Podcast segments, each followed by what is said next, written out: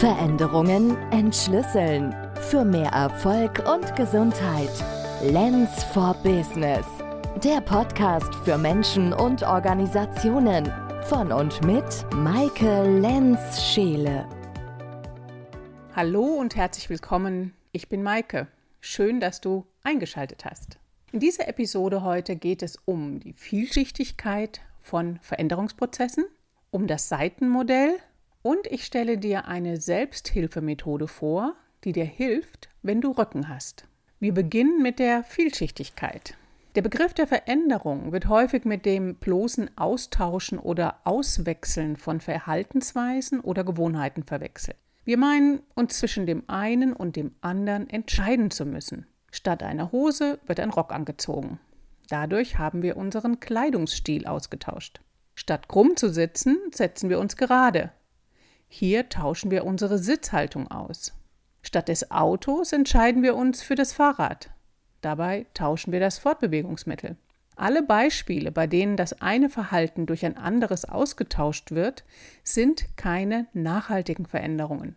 Erst wenn wir eine Sache tatsächlich innerlich durchdringen, können wir langfristige Veränderungen etablieren. Durch bloßes Austauschen bleibt es beim oberflächlichen äußeren Vollzug. Das bisherige Verhalten wird in diesem Fall nicht gewürdigt und wertgeschätzt, was höchstwahrscheinlich dazu führt, dass es früher oder später wieder aktiviert wird und sein Recht einfordert.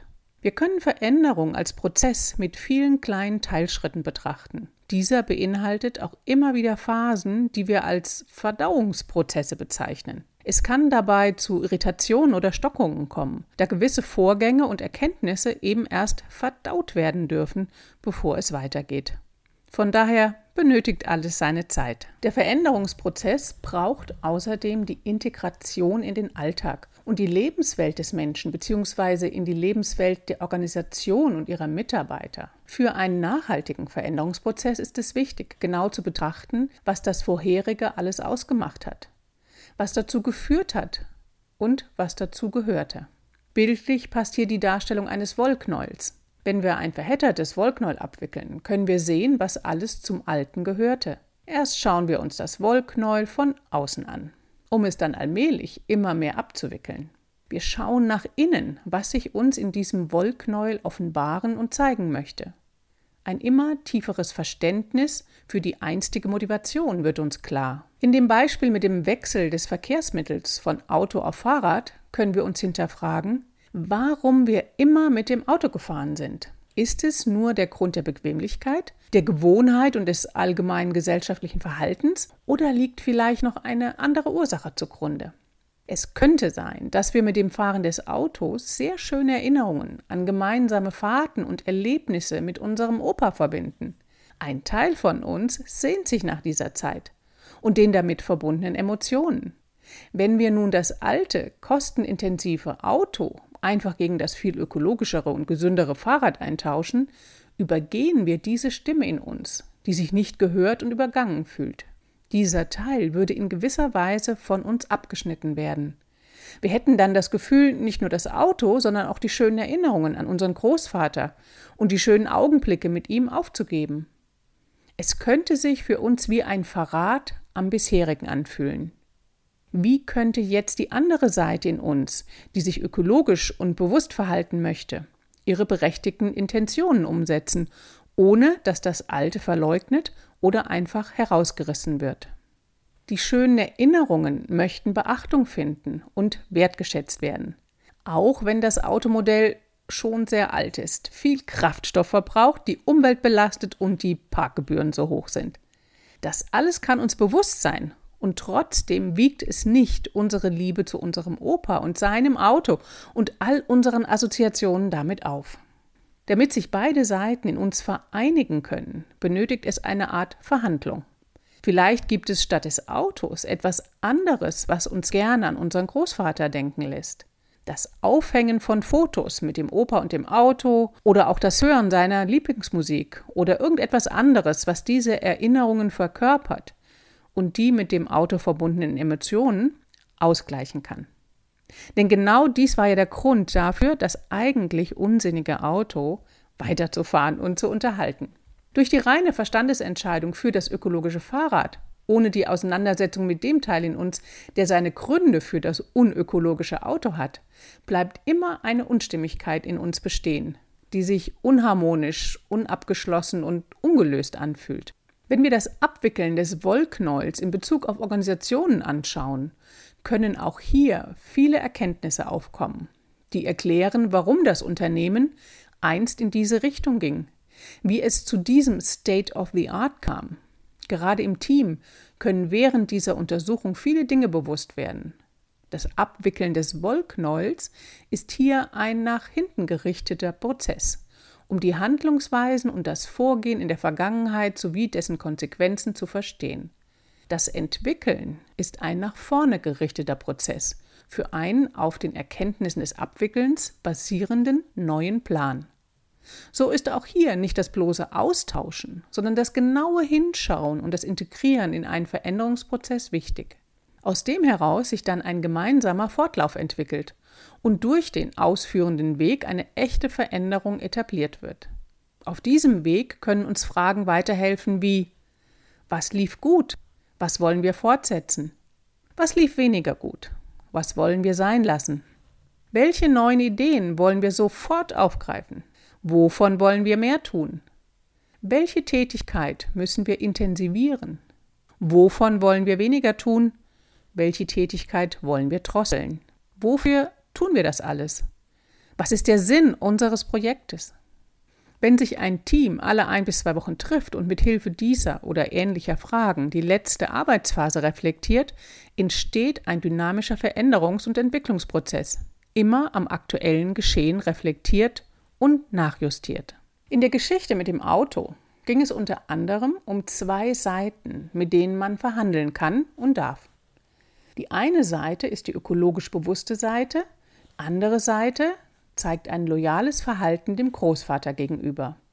Diese scheinbar widersprüchlichen Seiten unter einen Hut zu bringen, gelingt mit dem Seitenmodell. Ich habe dies bei Gunther Schmidt und meiner hypnosystemischen Ausbildung kennengelernt. Seitenmodell oder Anteile oder Partialisieren, es gibt unterschiedliche Begriffe für das gleiche Phänomen. Der Anspruch des Seitenmodells liegt darin, die vielen verschiedenen Seiten eines Menschen oder einer Organisation zu erkennen und stehen zu lassen, beziehungsweise seine, ihre Vielschichtigkeit zu bemerken. Sagen wir nun beispielsweise, das ist Thomas. Thomas ist eine Führungskraft. Benennen wir nur seinen Namen und einen einzigen Aspekt seines Berufs. Einem Teil von Thomas ist seine Position als Führungskraft wichtig. Genauso gibt es einen Teil in ihm, der keine Entscheidungen treffen möchte. Eine weitere Seite in ihm ist ein Genussmensch. Thomas isst gerne leckere Sachen. Noch eine Seite in ihm möchte sportlich schlank sein und sich fitter fühlen. Und so kann noch viel mehr über Thomas und seine einzelnen Seiten erzählt werden. Denn Thomas ist viele, wie wir alle. Wir Menschen haben häufig die Tendenz, uns auf einen Anteil festzulegen. So bin ich. Dieses Festlegen gibt uns ein Gefühl von Sicherheit. Wir meinen aber auch, uns festlegen zu müssen, was zu einer Art innerem Verbiegen führt. Denn die anderen Seiten bekommen in dem Moment keine Beachtung. Hinzu kommt, dass das System Mensch in seiner Vielheit sich je nach Kontext unterschiedlich verhält, eben dem jeweiligen Kontext angepasst. Für unsere Entwicklung und das eigene Begreifen ist es sehr gut, diese verschiedenen Seiten zu entdecken und anzuerkennen. Mithilfe der Steuerungskompetenz können wir dann die verschiedenen Seiten an einen Tisch holen und aushandeln, welche Seite jetzt sprechen darf, welche Seite ihre Meinung passenderweise zum Thema kundtut und welche Seite sich im Hintergrund hält oder in die Kaffeepause geschickt wird. Wir stellen in dem Moment unser inneres Team auf. Dieses Vorgehen hilft in Situationen, in denen Entscheidungen getroffen werden müssen. Das Seitenmodell erleichtert den Umgang mit Ambivalenzen bzw. erklärt, warum es überhaupt Ambivalenzen gibt. Schließlich sind wir nicht nur eine Seite, sondern viele verschiedene, die gleichzeitig aufeinander einwirken und miteinander agieren. Das Erkennen, Wahrnehmen und Annehmen dieser vielen Seiten führt bereits zu einer ersten Erleichterung. In einem weiteren Schritt lohnt es sich herauszufinden, wofür die jeweilige Seite steht, was sie ausmacht und welche Kompetenzen und Bedürfnisse sie hat. Welche Strategien hat die jeweilige Seite entwickelt, um die Bedürfnisse zu erfüllen? All diese Informationen lassen uns unsere vielschichtige Persönlichkeit erkennen und helfen uns, die eigene Einzigartigkeit anzuerkennen und wertzuschätzen. Als aussagekräftigen Schlüsselmoment mag ich ein Beispiel aus meiner Coaching-Praxis mit dir teilen. Eine Klientin schilderte mir ihre momentane Lage und verwendete dabei folgende Sätze. Ich bin verzweifelt. Ich kann gar nicht mehr stehen. Ja, genau so hat sie es erlebt. Alles von ihr ist verzweifelt. Alles von ihr meint nicht mehr stehen zu können. Nachdem ich im Coaching ihren Schmerz und ihre Verzweiflung gewürdigt habe, sprach ich mit ihr über die Auswirkungen dieser Formulierungen und wir haben dann gemeinsam die Sätze umformuliert. Und natürlich hat sie immer auch nachgespürt und überprüft, welche Resonanz der jeweilige Satz auf ihr gesamtheitliches System hat. Aus Ich bin verzweifelt wurde ein Teil von mir ist verzweifelt. Es gibt eben auch einen Teil, der hoffnungsvoll ist. Sonst würden wir jetzt hier nicht sitzen und miteinander sprechen im Coaching. Darauf sagte sie, ja, stimmt. Ich fragte sie, was würdest du sagen, wie viel Prozent deines gesamtheitlichen Systems sind verzweifelt? Und wie viel Prozent sind hoffnungsvoll? Die Klientin, jetzt in diesem Moment, 50-50. Ich, und es waren wahrscheinlich auch schon mal 80 Prozent von dir verzweifelt, oder? Die Klientin, ja, ich. Und dann ist es wichtig, mit diesen 20 Prozent zu sprechen, die hoffnungsvoll sind, und denen Aufmerksamkeit zu schenken und ihnen dadurch die Möglichkeit geben, dass sie sich ausbreiten können und die Seite mit den 80 Prozent allmählich weniger wird. Aus dem Satz Ich kann gar nicht mehr stehen hat sich auch etwas Interessantes entwickelt, als ich sie gebeten habe zu formulieren, was sie genau tut, wenn sie steht. Und so verwandelte sich der Satz in Momentan schiebe ich mein Becken nach vorne, wenn ich stehe. Das Wort momentan öffnet den Raum für andere Momente in der Zukunft. Und dass das jetzige Erleben nicht für immer und ewig ist, sondern nur im Moment. Mit dem Ich schiebe das Becken nach vorne, benennt sie, was sie selbst tut und was sie dann in Zukunft auch lassen kann. Da entstehen dann Handlungsoptionen.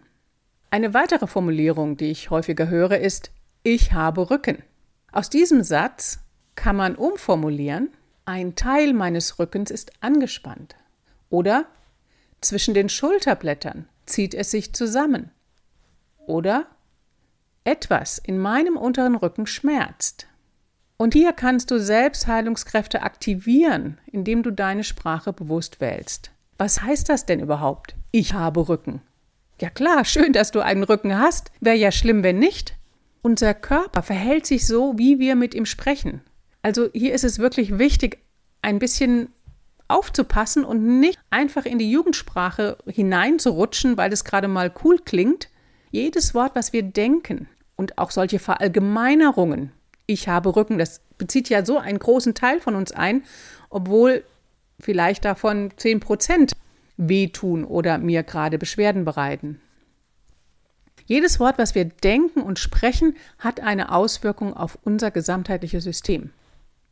Deshalb ist es so wichtig, wie wir mit uns selbst sprechen und was wir über uns sagen. Eine beliebte Formulierung ist auch, mir wird alles zu viel. Daraus könnte sich entwickeln, eine Seite von mir fühlt sich überlastet. Und hör vielleicht einfach mal zu, ich sage beide Sätze noch einmal, was für eine Resonanz in deinem Körper spürbar ist. Ich sage jeden Satz ein paar Mal, dass das so auch nachwirken kann. Mir wird alles zu viel. Mir wird alles zu viel. Mir wird alles zu viel. Und der andere Satz? Eine Seite von mir fühlt sich überlastet. Eine Seite von mir fühlt sich überlastet. Eine Seite von mir fühlt sich überlastet. Und du kannst selber wahrnehmen, welche Resonanz in dir entsteht und bei welchem Satz fließt deine Atmung leichter. In welchem Satz spürst du ein gehört werden, ein gesehen werden mit dem, was tatsächlich gerade dich belastet, aber dir auch Möglichkeiten zur Handlung noch lässt. Oder der Satz, das ist alles sehr anstrengend. Das ist heute ein anstrengender Tag zum Beispiel. Und da kann das Seitenmodell auch wieder gute Dienste leisten. Wenn ich zum Beispiel sage, eine Seite von mir strengt sich gerade sehr an. Damit übernehme ich Verantwortung für mein eigenes Tun und ich benenne, dass es eine Seite ist und das impliziert immer, dass es auch noch andere Seiten gibt, die sich eben in diesem Moment vielleicht gerade nicht anstrengen. In diesem Sinne, lade Veränderung ein, indem du dir selbst gut zuhörst und deinen verschiedenen Seiten Raum gibst für mehr Gesundheit und Erfolg. Veränderungen entschlüsseln für mehr Erfolg und Gesundheit. Lens for Business. Der Podcast für Menschen und Organisationen von und mit Maike Lenz-Scheele.